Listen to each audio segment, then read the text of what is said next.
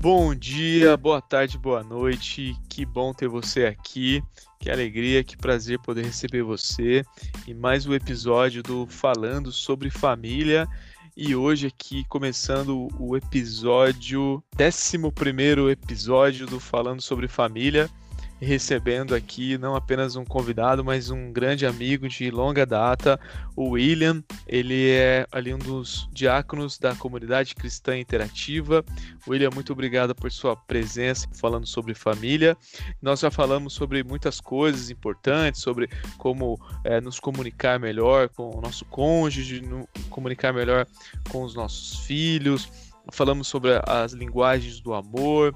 William, então falando sobre família, é impossível a gente não falar aqui sobre as questões financeiras, né? Como é importante ter a saúde financeira, o equilíbrio das contas para o bem-estar da família. Então, qual é a dica prática, qual é o conselho prático que você pode nos dar hoje para que a gente possa melhorar essa questão das finanças nas nossas famílias? Bem, primeiramente, olá a todos. Olá, Elton, é um prazer estar aqui, falar com todos vocês. Bom, realmente, falando sobre questões financeiras, esse é um, um dos assuntos que muitas vezes tem sido um tabu e causa muitas brigas para o casal, para a família, né? E muitas vezes tem até um descontrole, um excesso de dívidas às vezes só de uma parte só, ou às vezes do, da parte do homem, ou às vezes da parte da mulher mas no final a gente sabe que a conta no final é para os dois, né? Os dois aqui vai ter que pagar a conta. Hoje muitas famílias, muitos filhos não se conversam sobre esse tema dentro de casa e às vezes a razão por trás disso é que não aprenderam a lidar com essa situação, né? Às vezes não têm um interesse total sobre esse tipo de, de assunto, ou vergonha, né, por estar com muitas dívidas dentro de casa. E isso trava muito para poder conversar e, e lidar com essa situação. Trazendo a Bíblia para nossa, nosso aprendizado, a gente pode trazer aí um dos das parábolas de Jesus que está em Mateus 25, 14, que fala sobre os dez talentos, né? E fala sobre o mestre que deu uma quantidade de talento para cada servo. O primeiro recebeu cinco, negociou e fez mais cinco. O segundo recebeu dois, negociou e fez mais dois. Mas o terceiro recebeu apenas um. Mas esse servo não, não negociou nada, não fez mais nada com ele, apenas enterrou.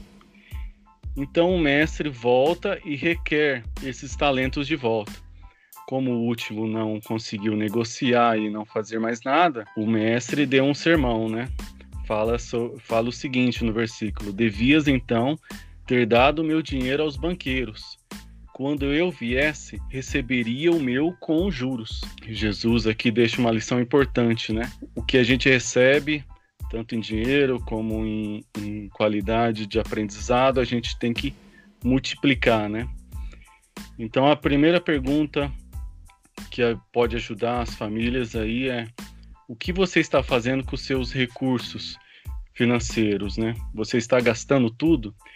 Organize através de uma planilha, através de um aplicativo que você tem no celular e você vai ser pontual e identificar aonde que você está errando aí nas suas finanças. Então, uma segunda dica aqui sobre refletindo sobre a parábola é a respeito do investimento. Então é necessário que você tenha e crie uma reserva de emergência. Todo mês ali você reserve 5% dos seus ganhos para você ter um fôlego, para você ter uma reserva de emergência.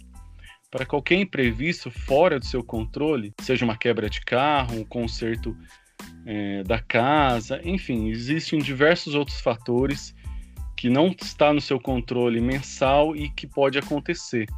Então essa reserva pode te ajudar nesses momentos difíceis, né?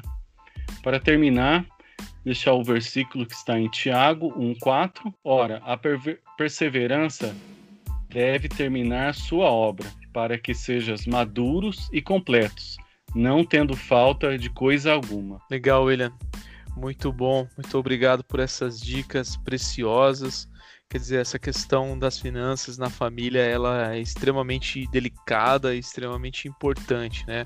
Então, cuidar das finanças na família é também cuidar da própria família, né? Cuidando com amor e responsabilidade. William, muito obrigado por sua participação aqui no Falando sobre Família. Queria agradecer muito e dizer que Deus abençoe a sua vida, a sua família e tudo quanto você fizer, você prospere aí em nome de Jesus. Muito obrigado, fiquem na paz. Valeu, tchau, tchau. Ok, muito obrigado, El.